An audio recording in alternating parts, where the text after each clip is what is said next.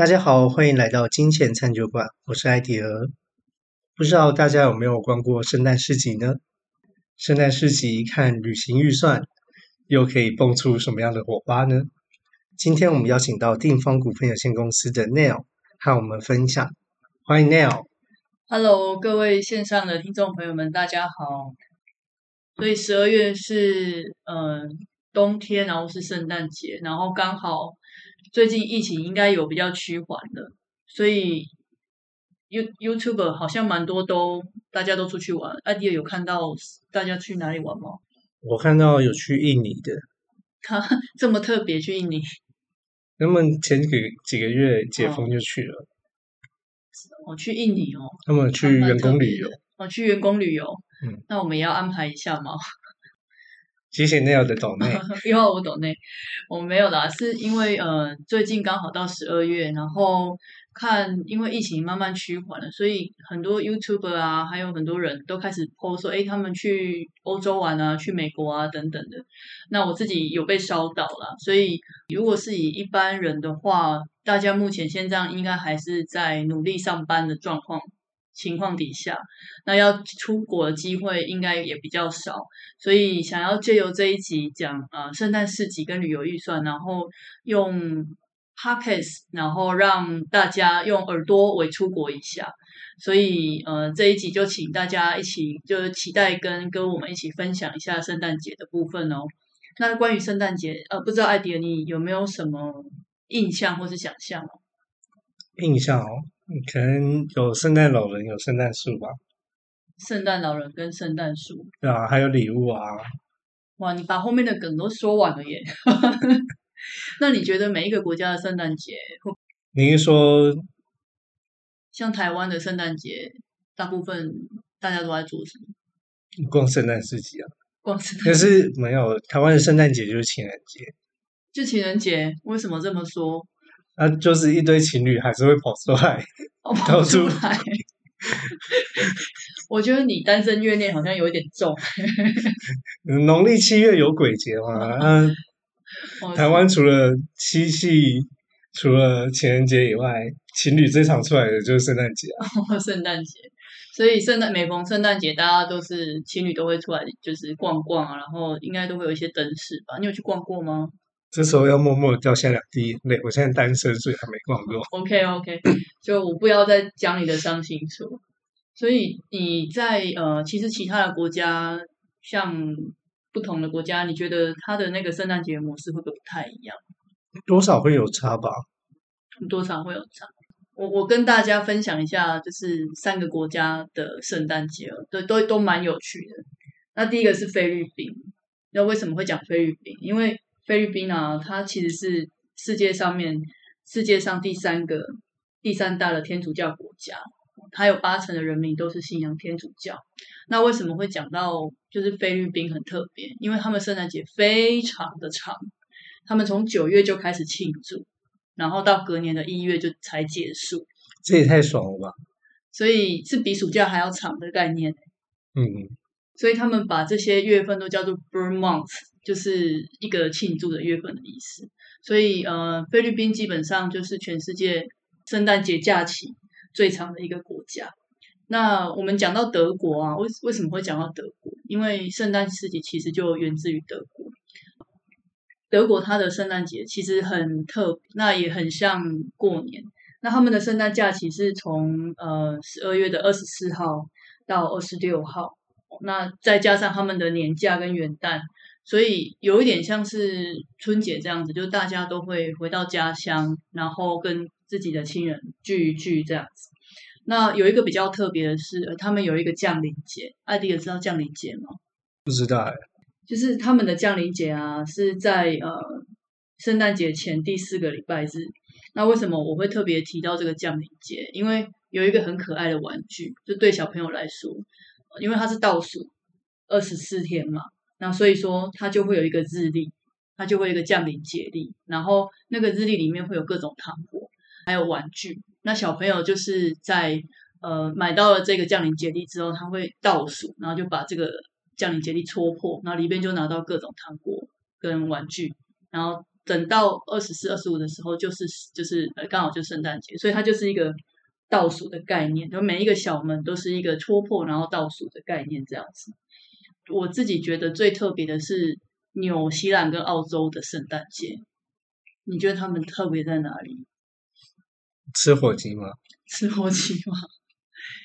对，是这样子吗？是不是每个国家都？哎，我不知道是不是每一个国家的圣诞节都会吃火鸡？哎，好像没有印象。台湾的就没有在吃啊。台湾的都吃什么？加一火鸡肉饭。烤鸡吧。哦，烤鸡。没有啦。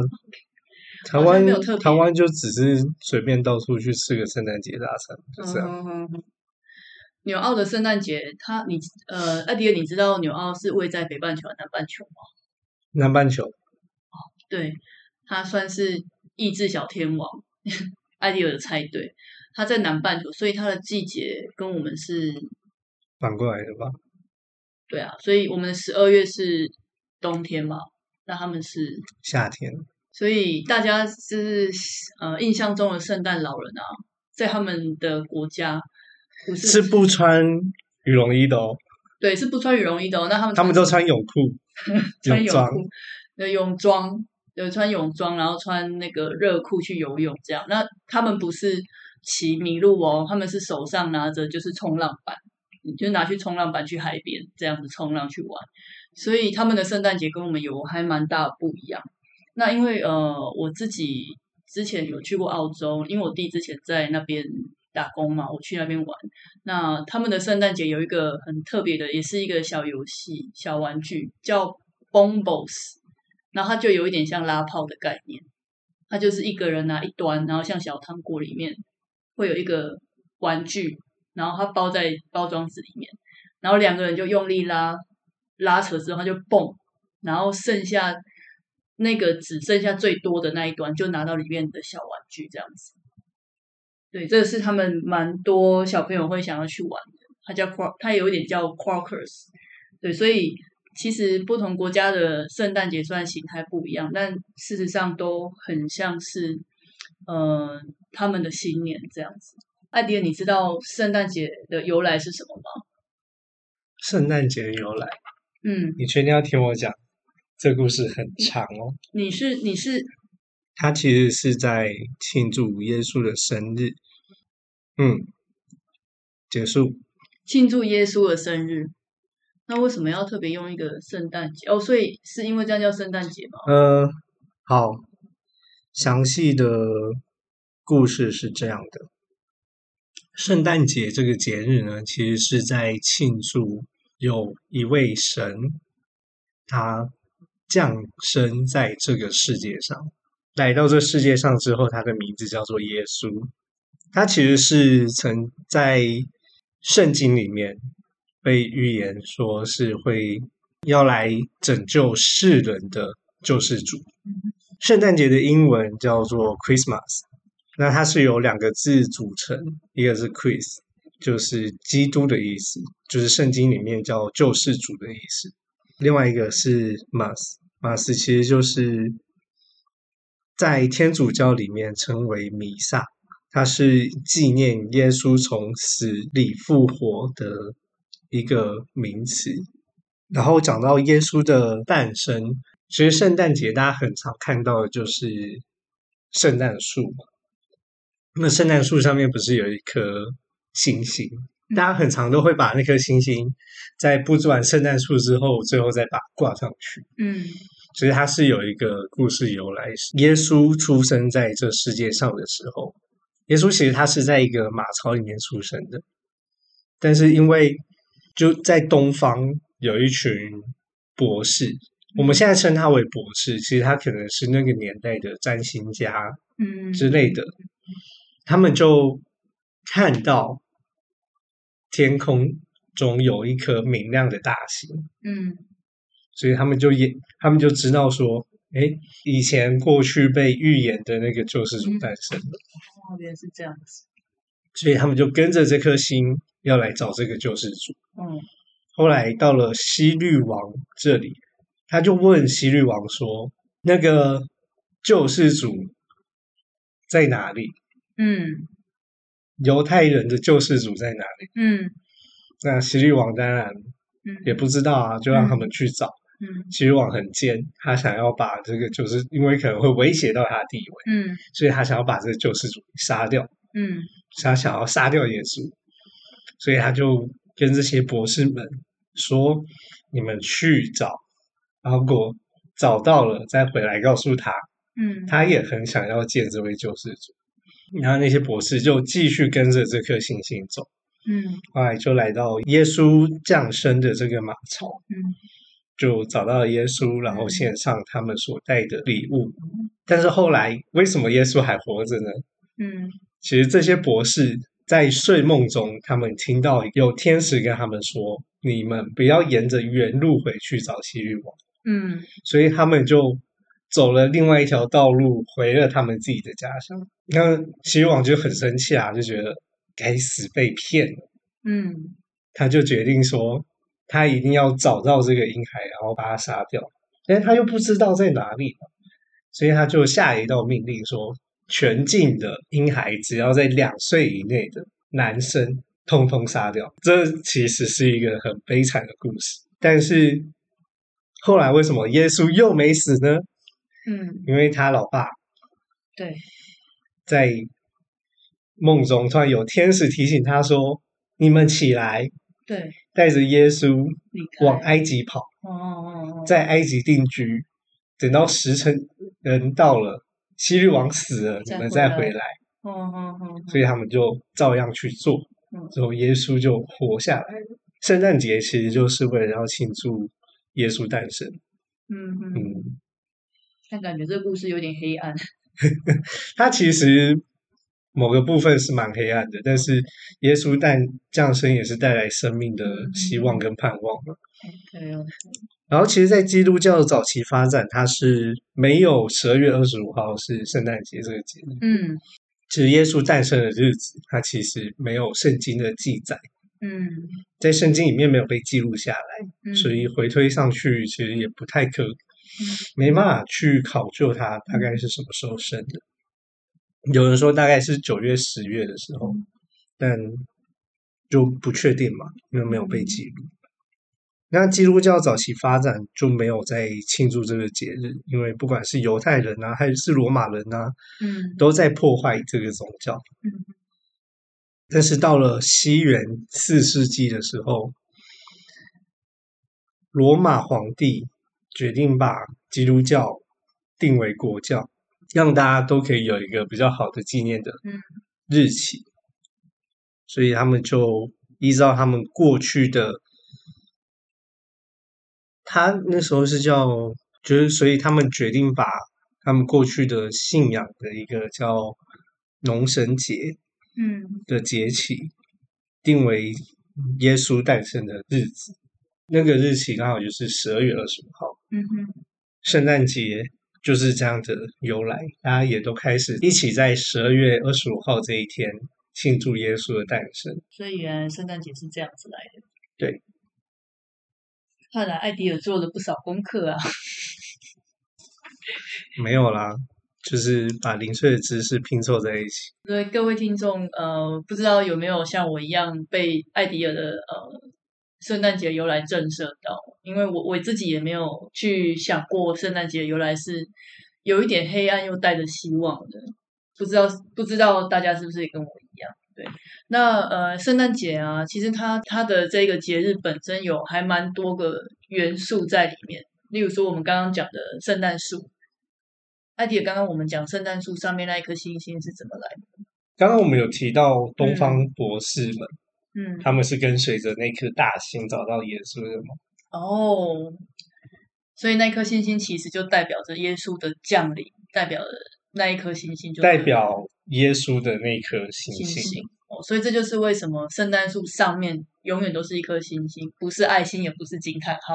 对，OK，那它下面的礼物是是代表着什么意思？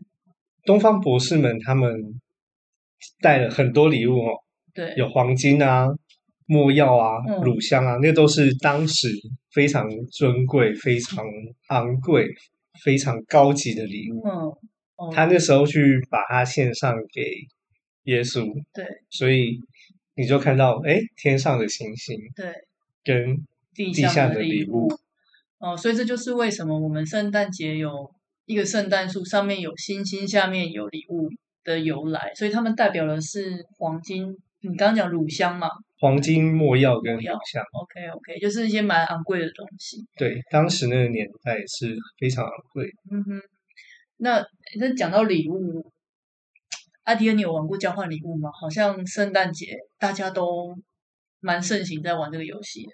对，圣诞节的交换礼物其实也是有，像刚刚东方博士他们为什么会献上礼物呢？嗯，它其实就是跟像是跟神做一个交换。哦，交换什么？耶稣其实是神要送给人的一个救赎的礼物，嗯，所以他们带了自己的礼物去，哦换耶稣回来吗？有点像是哎神给了礼物，所以我们也把礼物献上这个概念。哦，OK OK，所以它也是有由来的。嗯，那我们自己在玩交换礼物的时候啊，你你收过最最糟的东西是什么？最糟的东西哦，就是热红酒只有香料包没有红酒。你还要带煮就对了。不是啊，那别人交换礼物一整套的，然后哦 OK，交换到后面只剩下热红酒的香料包。OK 哦，那那确实好像，嗯，他可能要让你自己煮了，对。但我我自己收到最糟的是假睫毛，因为我本身不戴假睫毛嘛，你就是男的嘛？你剪掉，就是假睫毛，然后还有龙袍啊，我还收过，呃，我记得是一个不认识的朋友交换到的，他送的是丝绸的，然后上面绣龙的龙袍，不知道是去夜市买的还是哪里买的。对，那你你送过最你自己送出去最糟的是什么？大象奶酒，为什么是大象奶酒最最糟？因为没有人懂喝啊、你为什么会想要送大象奶酒？那时候是一个主题的概念，动物主题。动物主题，所以大家都要送跟动物有关的东西。对，所以你你送的大大象奶酒有被人家翻桌子吗？是没有啦，但是送到一个不懂喝的人手上，OK，他就等于没收到礼物一样。那就跟我收到假睫毛的概的概念是一样的，因为不用嘛就不知道。像我自己收到，我我送过最糟的，我自己觉得最糟的，因为收到的人都变脸。那时候我记得主题是一百块以下吧，然后我送了四根玉米，然后交换到的人他好像送我几个马克杯吧，然后总之他看到四根玉米，他脸色就变了，但我就在那边笑得很开心。你这很贱，哪有人圣诞礼物在送玉米的？不是啊，很实用啊！你看，就是又可以吃，然后又又可以填饱肚子，然后又美观，对不对？黄色的温暖，对，所以我觉得还蛮 OK 的啊。就礼品的部分，就交换礼物真的是圣诞节蛮盛行的一个活。呃，圣诞节还有圣诞老人，你相信圣诞老人吗？我相信圣诞老人吗？你说圣尼古拉这位老先生吗？对啊，你相信吗？就是神话里面都会帮小朋友带来礼物的，就是这个这个这个老人家。我相信耶稣啦，但是我不相信圣诞老人。圣诞老人其实他算是一个有一点像是被创造出、衍生出来的概念，就是它是呃源自于，就是这个概念源自于西元的第四世纪，然后有一个生活在小亚细亚的主教啊，然后他常常在暗地里面送礼物给需要的人，他叫圣尼古拉斯，哎，圣尼古拉，Nicholas，对，那。在呃美洲还有荷兰跟英国的这些殖民地，他们就把这个呃传统啊，就融入在圣诞节里面庆祝。所以呃，在呃英国这边，他们的圣诞老人的印象就是说，哎，他会很开心的在圣诞节前面，然后带着驯鹿拉、雪橇来，从烟囱爬进去屋子里面，然后在小朋友的床边留下他们的礼物。对，那他在这一年里面啊，其他的时间都在制作礼物，还有。监督的这个小孩子的行为，但是在以前，圣诞老人他并不是红衣跟白胡须的，这个形象是因为是源自于一个可口可乐吧？哎，对，你怎么知道？你怎么知道是可口可乐？对，它就是源自于一个法国版的老人，那是因为可口可乐的广告，然后推销，然后才传播到全世界。那到最后，圣诞老人的样子就变成是白胡子啊、红衣服这样子。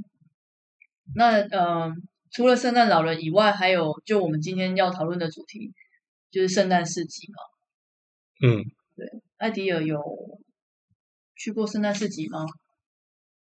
没有哎、人太多了，我比较想要待在家。那你知道圣诞市集的缘缘由吗？我上网查到它是也是庆祝耶稣诞生嗯的那一个礼拜，嗯，他们变成它也叫什么？叫做圣婴市集吧？嗯，对，就是圣诞市集，它事实上又叫 Christ King Market，它翻译过来就是圣婴市集，就像刚刚艾迪尔讲的这样子。他们的圣诞圣诞市集其实跟我们过年很像，我们过年是不是都要采买东西，对吧？那像高雄的话，采买年货你会去哪里？全联，去全联。欢迎全联的抖类。OK，我要破音了。去全联，那表示我们有年纪上的差异。因为我想到年货大街，我就会想到三凤中街，就是以前的办年货大街这样子。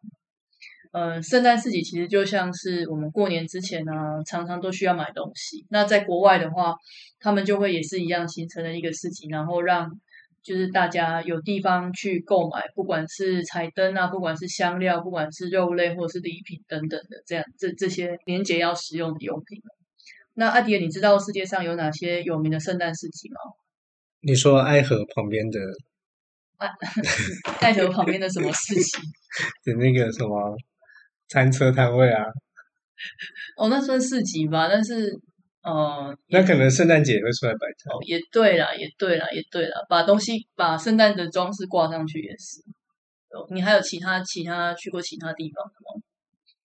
新北耶诞城算市集吗？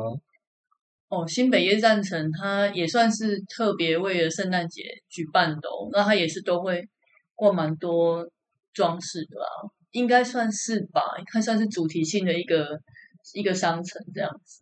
再来就是高雄小巨蛋，每年圣诞节都会有一些装饰。嗯，但好像氛围不太一样哦，因为高雄真的太热了，不会冷，最近开始变凉了，只有这三天吧。高雄好像很少会冷到像人家国外的的冷度是这样子。对，就圣诞圣诞市集，其实在欧洲是很多很很多很多是很有名的、例如像呃德国科隆大教堂的圣诞市集，然后还有纽伦堡市集。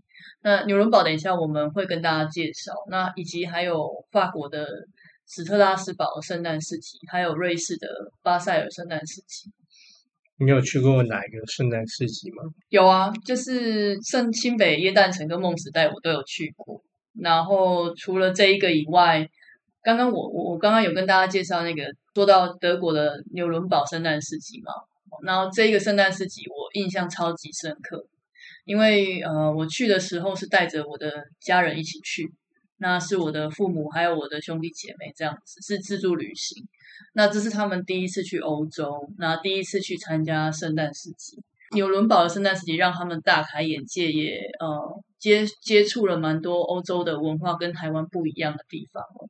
那想说，呃，既然讲到圣诞市集是纽伦堡，我就跟大家介绍一下纽伦堡这个地方，它的圣诞市集。哦，纽伦堡本身它其实的圣诞市集啊，可以追溯到十六世纪中叶。为什么特别去这一个地方？因为它是世界上最古老跟最著名的圣诞市集之一。那其实在，呃，它的圣诞市集里面，主要大部分都是在一个主广场，但其实不止在主广场，它里边的小巷道里面，就像台湾很多景点一样，都会有各个各个小小的摊摊商在里面。那他们的圣诞市集，我觉得非常特别的是，他们的橱窗就真的很漂亮，会布置的非常的有年节气氛。然后，因为他们好像也有橱窗布置艺术吧，哦，这个这个在欧洲是蛮盛行的，所以他们精心的设计会让你觉得看到目不转睛，即便你不买东西。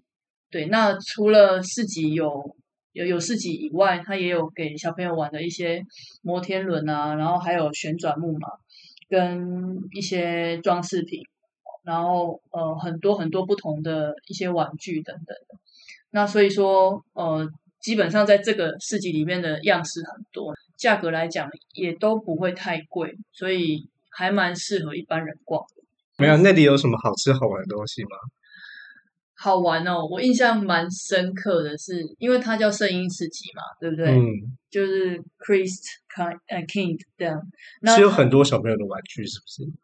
对，这等一下我会跟大家介绍。除了这个以外，因为它叫圣诞市集，那它又叫圣婴市集，所以它圣诞的圣诞市集的开幕夜，他们就会去遴选出一个圣婴。然后这个声音他会穿的很漂亮，然后是经过选秀哦，不是选秀，是选举投票出来，是非常符合当地的文化跟一些形象所需的这个人哦，然后来开幕主持。那当天他会穿的很特别，很像小天使一样。那左右两边会各有一个圣诞天使。这一个圣诞圣婴呢，就是除了主持以外，他自己还会。呃，像很多的选美皇后一样，就她要负责很多当地的慈善活动。在纽伦堡的圣诞季里面呢，她要带队去跟各个就是社区、还有老人育幼中心等等地方去做一些慈善活动。所以这个这个活动在当地算是开幕也算是蛮特别，但只是很可惜，我当时去的时候也没有看到。但是有有看过他们的简介，这样，呃，好吃的地方真的蛮多的。但是国外好吃的跟我们自己觉得好吃的其实差别蛮不太一样，就我们自己预期的口味跟国外不太一样。那我自己在呃这个市集里面有吃过的东西是跟大家介绍几个，蛮常见。德国会想到什么样的食物？猪脚，猪脚，诶，猪脚我好像很少很少看到，诶。好像是台湾比较常在卖猪脚，结果德国猪脚反而是最少见到的食物嘛？应该是说小市集里面吧，我好像比较少，这个市集里面比较少看到。我比较常看到的是香肠啊，嗯，也是猪肉口味的。对啊，他们蛮蛮喜欢烤肉啊，猪肉这些东西。它的香肠叫 Wurst，然后很像很像台湾的大肠包小肠。对，然后我记得我。去的时候，除了在市集里面有吃，我也去餐厅有吃过他们的香肠。那他真的真的叫了一盘香肠来，他就是真的几条香肠，然后加上酸菜，然后香肠有不同口味，可能还会有还会有咖喱咖喱酱这样子。那也有除了肉以外，也有炒蘑菇。就炒蘑菇其实也蛮特别，因为。呃，在台湾很比较少人会去用蘑菇去入料理啊，但是在国外其实他们蛮常吃的。那在德国这边的吃法是，它会再加上一些洋葱啊，还有奶油这样一起去炒，所以炒起来很浓郁又很香。那因为秋天跟冬天又刚好是蘑菇盛产的季节，所以它整个口味就非常的新鲜，然后再加上它浓郁的奶香，所以整个口感是让你在冬天里面觉得很温暖。当然是炒蘑菇总比炒股票好了。诶，阿迪尔有吃过炒蘑菇吗？自己炒着算吗？也算啊。你会特别去买吗？会，其实加点奶油来弄还蛮好吃的。你是在网络上面看到这个食谱，还是自己？没有，我自己研发。自己研发。所以你还有加甜辣酱吗？没有哎，我没有加那个东西，我就单纯蘑菇，然后加一些意式香草。哦，OK，OK，OK。然后再加上什么玉米笋啊、马铃薯啊，嗯嗯嗯嗯，对对，它这样子炒其实真的蛮好吃的。那只是说在德国那边他们会用一些比较不同的酱料，然后去淋在上面了。那那些酱料就我们比较少调得出来这样子。还有一项是姜饼，你讲到姜饼，你记不记得有一个卡通是姜饼人？那是什么恐怖故事？是恐怖故事吗？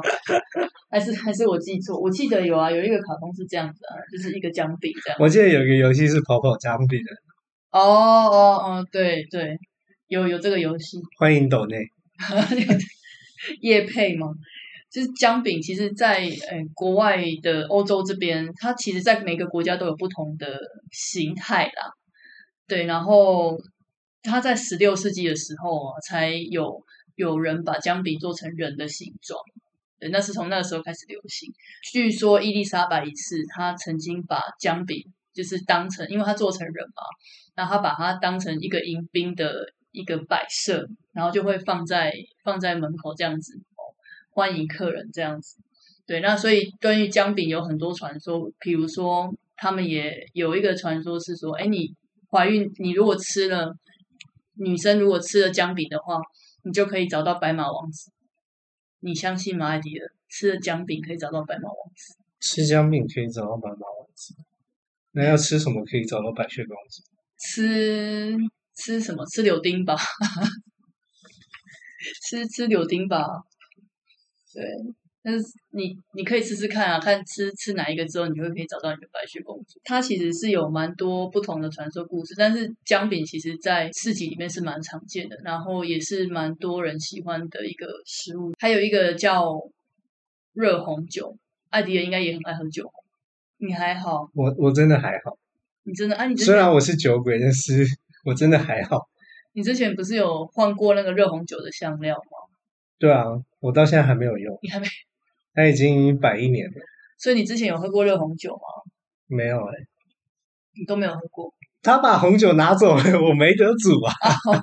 OK，你有料包，但没有酒，没有没有酒就对了。对啊。OK，等内有赞助，又要我懂内，我来上这个节目到底要花多少钱？就是热红酒真的，其实，在台湾也蛮流行的，有有像虾皮上面就蛮多人在卖红酒料包，就像你讲的这样子。对，然后也也蛮多人在圣诞节的时候，很多商家也都会推出热红酒。那我自己喝热红酒是在跟家人去那个圣诞市集的时候喝的。然后因为圣诞节，你觉得会不会很冷？在台湾不会，在欧洲呢？冷爆了吧？对，在欧洲真的是冷爆了，就我的父母也是冷到不行。那所以我就刚好看到一个热红酒的摊子，那我就跑去买。那热红酒是什么呢？它就是有一种香料酒，那在红酒里面去煮，对，那它就会有不同的像像肉桂啊，就不同的香料的味道这样子，跟一般的红酒不太一样。那因为在冬天啊，所以你喝了就会很像在台湾喝高粱一样，喝完之后你就会觉得全身很暖。那因为它不像一般的酒那么呛，它有一些甜味，有一些香味，包括一些肉桂啊、柳丁啊、不同的橘子等等，就看不同的厂家会放什么进去。当你喝完之后，你会觉得全身发暖。在呃市集里面，你要喝热红酒的时候啊，其实是需要去付一笔押金去用这个杯子装。那它这个杯子上面会写呃纽伦堡市集。的这一个图像，那里面会有呃圣诞节的圣诞市集的一些图样在这个上面，那也蛮别致的啦。一般人如果说喜欢这个杯子的话，你可以在喝完红酒之后就带回家，你可以不需要把押金拿回来。对，所以我在市集的时候我就有拿了一个杯子回来，也用到现在。然后每次看到的时候，都会突然想到那一杯热红酒，就觉得很暖。那其实热红酒是。以前生理用来暖身体的啦，所以说其实就很像是天冷的时候喝一杯很热的东西，让让自己变得暖和的的概念是一样。那这个是美食的部分，当然在市集里面有很多嗯不同的的食物啦，只是说举几个比较代表性的例子给大家线上的听众用耳朵听听看。那也许有机会去的时候都可以尝试看看，因为。呃，国外的料理逻辑真的跟台湾不太一样，所以呃，吃吃看不同的食物也是接触他们文化的一种方式哦。呃，好玩的地方呢，纽伦堡是一个很历史悠久的一个一个地方。那为什么讲它历史悠久？其实它从中世纪开始，它就是一个帝王之都。那除了这个以外，它也是二战时期希特勒的基地，所以它的历史其实蛮丰富的。那它的。房屋跟建筑都有很多，也保留了很多传统的风格。所以说，其实纽伦堡它本身有两个特色，第一个是圣诞市集，第二个是胡桃钳。阿弟，你知道胡桃钳吗？嗯，我知道。那是什么东西？是一个把胡桃咬开的机器人。把胡桃咬开的机器人。我记得胡桃钳有一个童话故事，对不对？对，你说跟鼠王打架的那个故事。不知道是跟哪一只老鼠，料理鼠王之类的。料理鼠王，吓到吃吓到吃手手。就是这个故事啊，它它真的是呃蛮特别的，因为这个之后被编辑成就是经典的芭蕾舞剧叫《胡桃钳》。对，所以其实纽伦堡本身也是胡桃钳的故乡。那我自己在逛这个市集的时候，也看到蛮多工艺品的，包括呃一些小风扇啊，然后一些嗯胡桃钳的木头的那个雕刻啊等等。那我自己甚至也买了一个有点像是香氛放香氛的胡桃钳的一个木头的雕刻回来，也蛮可爱的。这样放到现在。纽伦堡其实不止只有圣诞市集，也有蛮多好玩的。但是圣诞市集是真的建议大家可以有机会的话，可以去走一走看一看。呃，毕竟还蛮多不同的地方，他的圣诞市集的心态也都不太一样。这样子，那艾迪的听完有没有觉得很心动，很想要出国呢？我想去日本。你想去日本？已已经已经有计划了吗？没有，没有。所以，所以你你自己。最近有在想说要准备什么时间要出国去旅行吗？也没有，没有被没有被 YouTube 烧到就对。没有哎。OK，不知道线上的呃线上的听众朋友们有没有被呃很多开箱出国的影片扫到？我自己是有一点蠢蠢欲动了。如果艾迪尔你自己你想去日本的话，你都怎么样去规划一个行程呢？看想要吃什么，然后有想要去哪里逛。那你都怎么样组织这一个这个路线，或是这一个甚至预算或者什么之类的？上网查。你都上网查？你有没有一个方式可以建议线上听众？请一个去日本玩过的朋友吗？朋友带你一起去。不是不是丢包他，然后请他直接帮你规划，你就直接出去玩就好吗？基本上是这样啦，就是丢包给他，然后他负责带一整团的人出去啊。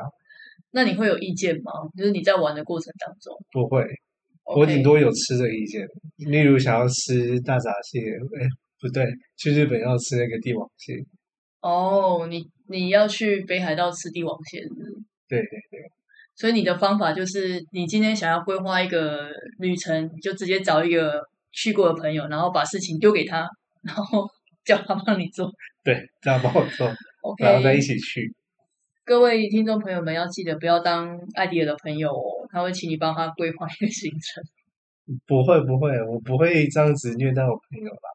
就是他有去过的话，我才会这样子。哎，你下次要去的时候带我一起去哦。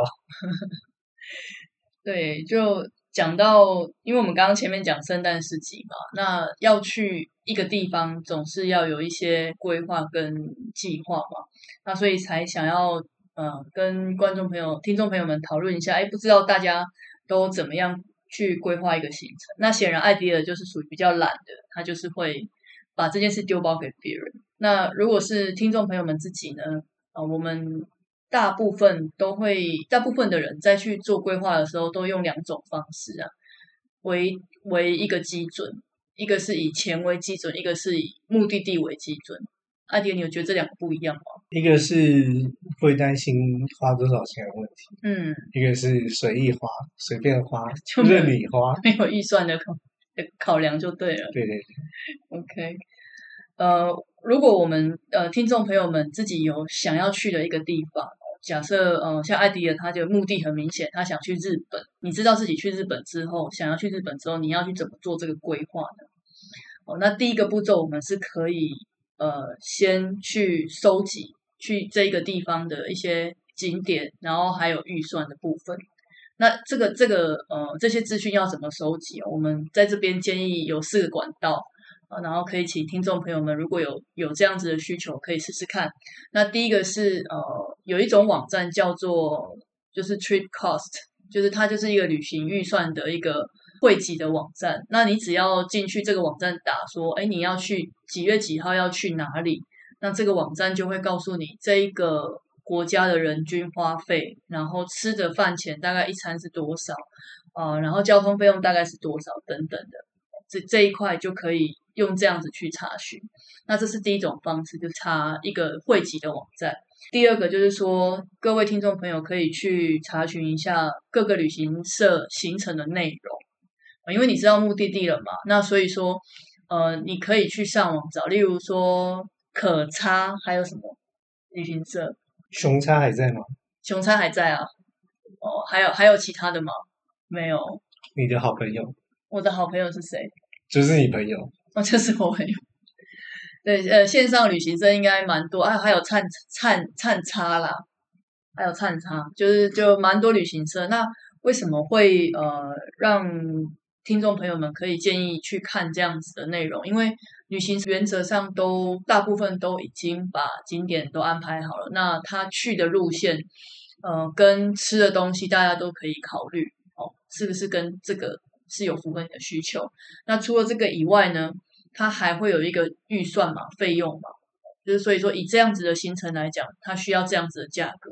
例如说，呃，艾迪尔想要去日本，那他可能例如说去九州的假设福冈好了，去游步院，那这样子一个行程一个 set，旅行社可能报价是多少钱？哦，那你自己就可以去预设说，哎，那这这个目的地日本福冈，它可能要几万块，是这样子的行程。对，这是如果是以旅行社的内容去做参考的话，那第三个是呃你自己可能要去查各种景点、各种资讯等等的，去把它抽出来，哦，那一笔一笔的去查，这个会比较麻烦，也也会花比较多时间。那最后一个是也其实是上网查，不过就像艾迪尔刚刚讲的，找一个会有去过的人，找一个会有去过的人，除了自己的朋友还有谁呢？在网络上。迪卡，迪卡，还有。欢迎董内，有董内，就有迪卡，然后也也有蛮多，应该布洛克会去过了吧？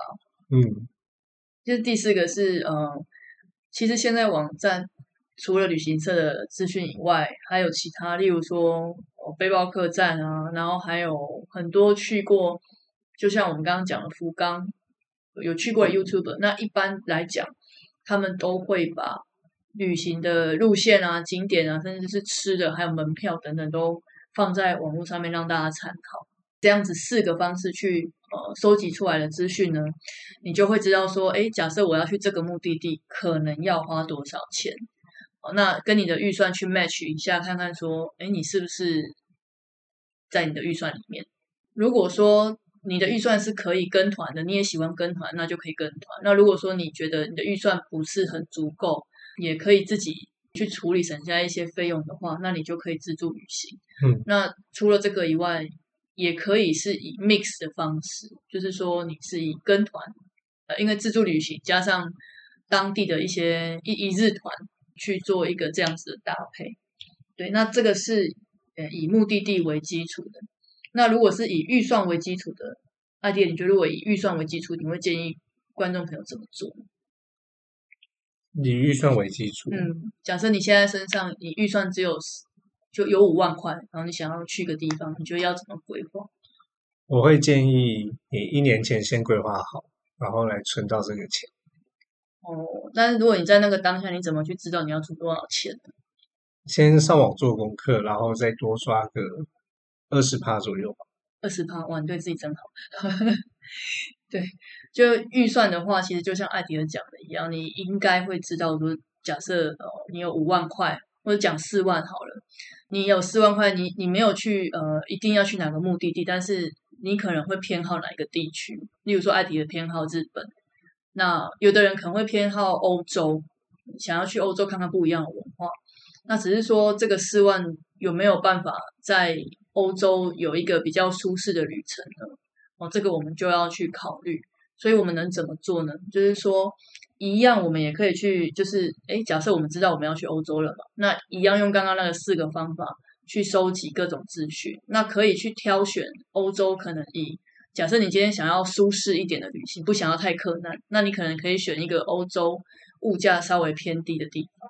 就因为这个也是呃我自己一个旅行社的朋友们建议的，他就说，如果你预算有限又想接触欧洲的文化，或者是说有特定的地区也也想要去的话，但是受限预算，你可以选择呃像欧洲的话，可以选择东欧，就东欧像匈牙利啊、葡萄牙这些，价格物价稍微比像英国啊，然后还有荷兰这些物价比较相对比较贵的地方。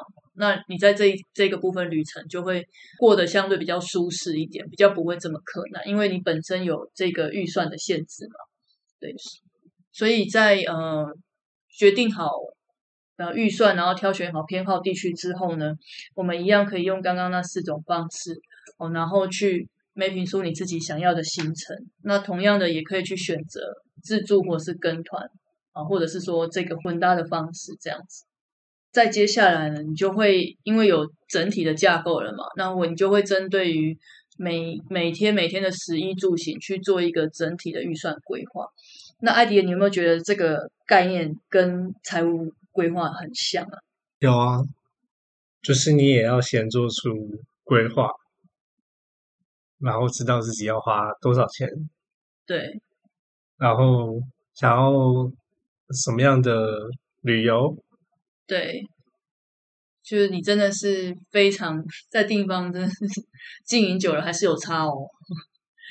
就确实这个跟财务规划的概念很像，就像我们刚刚前面讲的，第一个你要知道自己去哪里嘛。嗯，很像艾迪尔想要去日本吃帝王蟹，那他就要一个明确目标。那接下来怎么办呢？就是要去规划这个相对应的预算，才知道说，哎，自己需要多少的资源去做这件事情。但是你有没有想过，艾迪人为什么要去做预算？为什么旅游要做预算？是因为什么心态？你才不会出去玩回不了家。出去玩回不了家，为什么会出去玩回不了家？出去玩钱花完了，没钱回家嘛。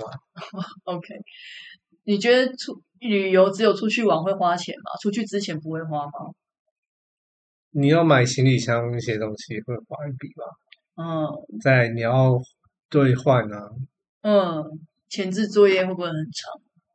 前置作业，对啊，如果如果我还要再申请一个护照什么的，我们来就会花一点时想象一下，假设你要去日本之前，你会做什么样子？需要花钱的事情，申请护照。然后呢，买旅行箱，哎，旅行箱可能不用，我应该一个背包就出去了。呃，会不会想要买一些衣服比较好看的去穿穿去玩？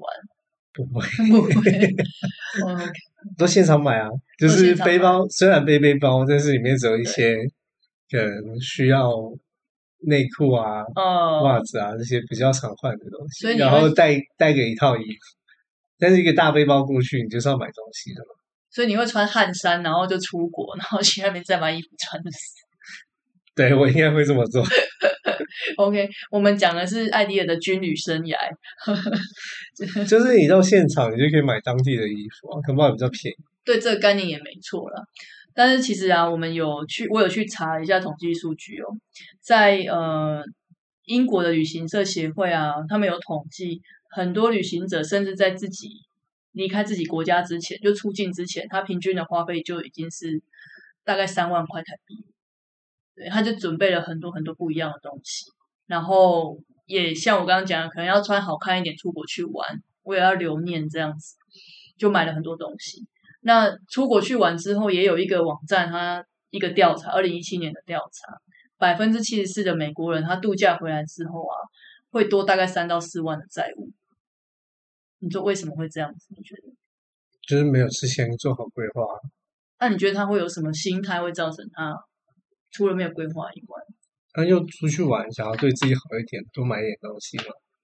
就是因为呃，你的心里会期待说，哎，我可能这个地方这一辈子就来这一次，所以什么都吃，什么都试，什么都买，就不想留下遗憾。然后所以很多人回来之后，因为有可能是刷卡啊，因为现在太方便了嘛，对，所以应该很多人出国都不见得会带这么多现金，都以刷卡，所以很多人回来之后就反而负债比之前还要多很多，这就是在当时没有去做一个预算管控，然后又被那个旅游的氛围冲昏头的这个结果，所以就很容易预算失控。讲到嗯、呃出去玩，应该就像你刚刚前面讲的，要存一笔钱吧？嗯，你有在存吗？我还没有计划要出去。你还没有计划要出去？那如果有计划要出去，你觉得需要存吗？要啊，所以你有你有这个习惯，我还没有出国过啦。但是如果要出国国内也算啊。都会准备一笔钱啊，然后再、嗯经费预算再拉高个二十趴，怕自己乱花钱这样。所以你的你的方式是把预算拉高，而不是先去做一个预算，然后控制自己的花费哦。不是，不是，所以你是属于对自己比较好的这一派。你都要出去玩了，当然要对自己好一点啊。OK，那、为了避免其他太多额外的花费，那二十趴就是你可以动用对自己好一点的花对，费。嗯，那那其他原本的经费就是你的原先的旅游基金。哦，所以就是有一个 buffer 在那边，就是名为对自己好，小确幸这样的旅游小确幸这样。对对对，但是那二十趴如果没用到，你回来也还是还是会把它用掉，多一笔钱。不是把它用，不是一定会把它用掉吗？那可以存下来设旅游基金啊？你觉得会存下来吗？你不会当然把它花光。不会，所以我们我们其实呃旅游基金啊，基本上应该大部分的人都会是以年终奖金的形态啊，或是每一个月去存一笔钱。当然，回到我们刚刚前面讲的，一定会有一个预算嘛。那怎么样用用什么方式去达成，去达到这个目标，有拥有这个预算，然后出去玩呢？就通常都会有两个方式啊。第一种方式是属于犒赏的这个方式，就什么叫犒赏？就第一个就是说，可以去放一个小猪公在你常常看得到的地方。那你每天回家的时候，可能就投个五十块、一百块，一直存，一直存，存存存到某一天，你也许可以设定，假设是三只小猪好了。就这个助攻，我也不知道，我猜啦，应该应该也有个至少有个一万多一，万。多吧。对，那我有一些朋友他们是这样存的，就蛮有趣的。然后就他们就说，就反正每天投嘛，投到他满了之后，他们就可以杀助攻。嗯，对，那杀助攻完之后，他们就就可以数里边多少钱，对不对？对，也就规划行程有哪两种决定方式？先抓预算，对，还有再就是看你目的地啊，这不是一样？一样啊，可是有可能是你用的方式不太想要去的地方不太一样。其实整体来讲就是差不多啦，就是逻辑逻辑是差不多的。所以你看哦，你杀完猪公之后，你可能会有三到四万块。对，那你可以依照你的预算，如果你没有决定要去，一定要去哪里，你就可以用这个预算去找。哎，你你可能可以符合你预算，然后如果你想要比较舒适的旅程的话，那哪些地区用那四个方法？我们刚刚前面讲的四种方法，哪些地区是符合你的这个三万多块的扣打的？这一个方法就是杀猪工的这个方法是比较没有办法有一个确切时间点，因为你知道你什么时候存到那个钱吗？不知道，对，所以就也不知道什么时候才可以存到嘛，比较没有一个盼望嘛，对不对？嗯但是你也可能随时把那些猪杀掉吗？先去简单的地方，台湾去武林农场就杀一只，去垦丁再杀一只，是不是？哦，对，所以这个东西是比较，这个方法是比较没有一个时间限制啊，然后也比较容易改变形态的。那第二个方法是跟我们原本在做财务规划是比较像，就是说你知道预算，你你知道这个地方，那你可能去 survey 一下，例如说你知道目的地想去日本，前面的行程你可能想要去，你想要去哪里，那要吃什么样的餐点，可能会贵，可能会便宜。你设备过之后呢，我们确定了我们的目标，那之后我们再去做一个回推。假设我一个月存了，呃，应该是讲这样讲好了，我们这一个目标，假设我一年之后我想要去日本。那在这一段期间，我一个月应该要存多少钱？